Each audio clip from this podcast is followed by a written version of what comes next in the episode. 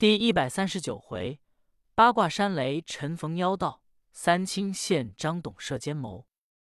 话说被修真一进里间屋子，再找雷鸣、陈亮，踪迹不见。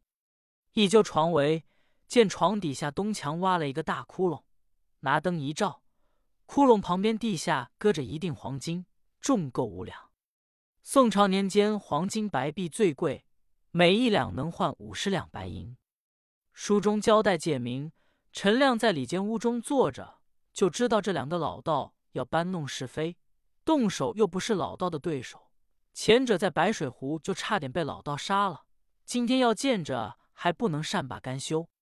陈亮一想，三十六着走着为上策，跟雷鸣一商量，挖了一个窟窿钻出去。陈亮说：“二哥，咱们这样走了，这庙里老道待你我甚厚。”咱们能白吃人家的？咱们给他留下黄金一锭，以表寸心。故此搁在地下一锭金子。鲁修真一瞧人没了，留个一锭黄金，老道就明白了，立刻勃然大怒，说：“你这两个孽障，分明是搬弄是非！我并非见财开眼，想必人家是好人，临走不但我屋中的东西分毫不短，反给留下这一锭黄金。”不白吃我家顿饭，你这两个孽障实在可恼！我要不看在李寒林的面上，你两个无故来搅我，焉能容你？便宜你两个东西！来，道童，把他两个人给我赶出庙去！这两个人又不敢不走，无奈转身往外够奔。道童跟着关门，来到外面，楚道元说：“小师兄，我二人。”今天求你方便方便，天也太晚了，我二人在你们屋里藏藏，别叫祖师爷知道，天亮就走，行不行？小道童说：“也罢，你二人就在我们屋里蹲半夜罢，可别说话，叫祖师爷知道，我们可担不起。”张道陵、楚道炼点头，两个人就在道童屋里坐了半夜。天色大亮，这两个告辞出了松阴关。正往前走，猛一抬头，见雷鸣、陈亮在那南坡坐着。怎么这两人还没走呢？并非是不走，由半夜出了庙，打算要走，走来走去，绕回来了，只走了半夜，也没离开松阴关。本来这八卦山曲曲弯弯是难走，陈亮二人进去的时节也是误冲误撞。见天亮了，陈亮道：“二哥。”咱们歇歇吧，怎么出不去呢？二人正歇着，见角门一开，楚道元、张道陵出来了。雷鸣说：“了不得了，这两个杂毛来了。”朱道元一瞧，哈哈一笑说：“道兄，你瞧这两个小辈还没走，这可活不了。”张道陵说：“交给我拿他们。”伸手把乾坤颠倒迷路旗拿出了。赶奔向前，说：“两个小辈，这往哪里走？”雷鸣气往上撞，说：“老三，咱们跟他拼了，把两个杂毛宰了。”陈亮说：“好，老道，我二人跟你远日无冤，近日无仇，无辜跟我二人苦苦作对，我这命不要了。”老道哈哈一笑，把旗子一晃，口中念念有词。雷鸣、陈亮打算摆刀过去动手，焉想到身不由己，只见天旋地转，二人头昏眼眩，翻身栽倒。张道陵把旗子卷上，仍插在背后，伸手拉出宝剑。楚道元说：“道兄，交给我杀吧。”张道陵把宝剑递给楚道元，楚道元刚要过去，只见由西边石头后有一长身，正是济公。和尚哈哈一笑说：“好杂毛，无故要杀我徒弟，咱们老爷们较量较量。”老道一瞧，就一愣。书中交代，济公打哪儿来呢？不但济公一个人来了，连悟禅、悟真都来了。和尚在绍兴府衙门同知府吃酒，悟禅救了雷鸣、陈亮、王权、李福，把贼船烧了。仍回到知府衙门，来到书房，一见济公，济公说：“徒弟回来了。”悟禅说：“回来了。”把救人的事一说，济公说：“好，喝酒吧。”与禅同孙道全一桌去喝酒。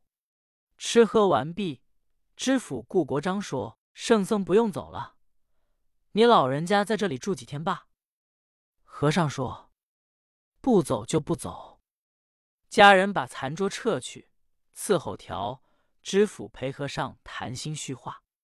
晚上仍是预备两桌席，吃完了晚饭，天到二鼓，知府告辞归后面去。济公说：“悟禅、悟真，明天天一微亮。”你我就起来走，够奔八卦山。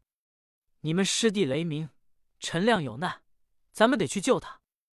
悟禅、悟真说：“是了。”当时安歇。天刚微亮，济公说：“咱们该走了，谁有能为，谁先到八卦山。”孙道全说：“我走得慢，笨马先飞，我头里走。”和尚给知府留了四个字，写的是“暂且告别”。和尚说：“悟禅，看谁走得快，咱们爷俩赛赛。”小乌样一想：“我准比我师傅快。”立刻一晃脑袋，哦溜没了。及至赶到八卦山一瞧，济公在那坐着呢。悟禅说：“师傅怎么先来了？”和尚说：“你的道行还差得多，孙道全还没到呢，他先走的。”孙道全拧着袍袖，架着趁脚风直跑，累了一身大汗。末后才赶到，师徒三个先后刚来到，只见张道陵已把雷鸣、陈亮志躺下，楚道元刚要杀这两个人，和尚哈哈一笑。张道陵一瞧，说：“好癫僧，前者你施展五行挪移大搬运逃走，今天还敢前来送死？”悟禅一晃脑袋。拉溜没了，把两个老道吓了一哆嗦。济公说：“好杂毛，今天咱们到此分个强存弱死，真在假王。”这句话没说完，一瞧悟禅又回来了，手里拿着一根旗子，说：“师傅，你瞧，我把杂毛的旗子偷来了。”张道陵回手一摸，身背后插着一根檀木棍，老道气得哇呀呀直嚷。济公说：“把旗子给我，拿他的旗子拿他。”老道心说：“我的旗子他也不会使，没咒语不行。”焉想到和尚拿着旗子一晃，口念：“野蛮的八咪猫，野赤令鹤。”立刻两个老道就天旋地转，身不由己，翻身栽倒，不能转动。和尚过去。把雷鸣、陈亮救起，这两个人给师傅行礼。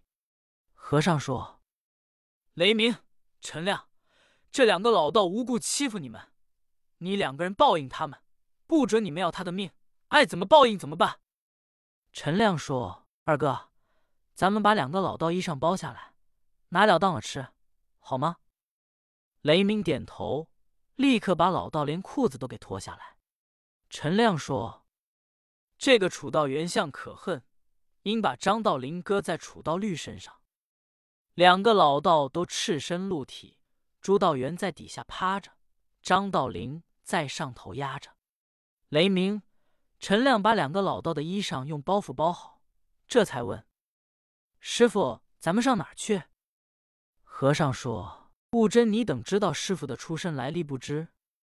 孙道全说：“不知。”和尚说：“我本是台州府天台县永宁村的人民，我这一来，一则为白水湖捉妖，二则为探望娘友。此番我表兄王权出来找我，可往回走着，我舅舅王安石家中现在被名人陷害，差不多就要没命。我要带你小师兄去找坎离真人，有要紧事，不能不去见他。将来我有一部大难临身，非用他不可。悟真，你过来。”富尔如此这般，又说：“你带着雷鸣、陈亮急速去。你给我去办这件事，也不枉你我师徒一场。”孙道全说：“记住了，谨遵师傅之命。”立刻带领雷鸣、陈亮起身，够奔永宁村。不知后事如何，且看下回分解。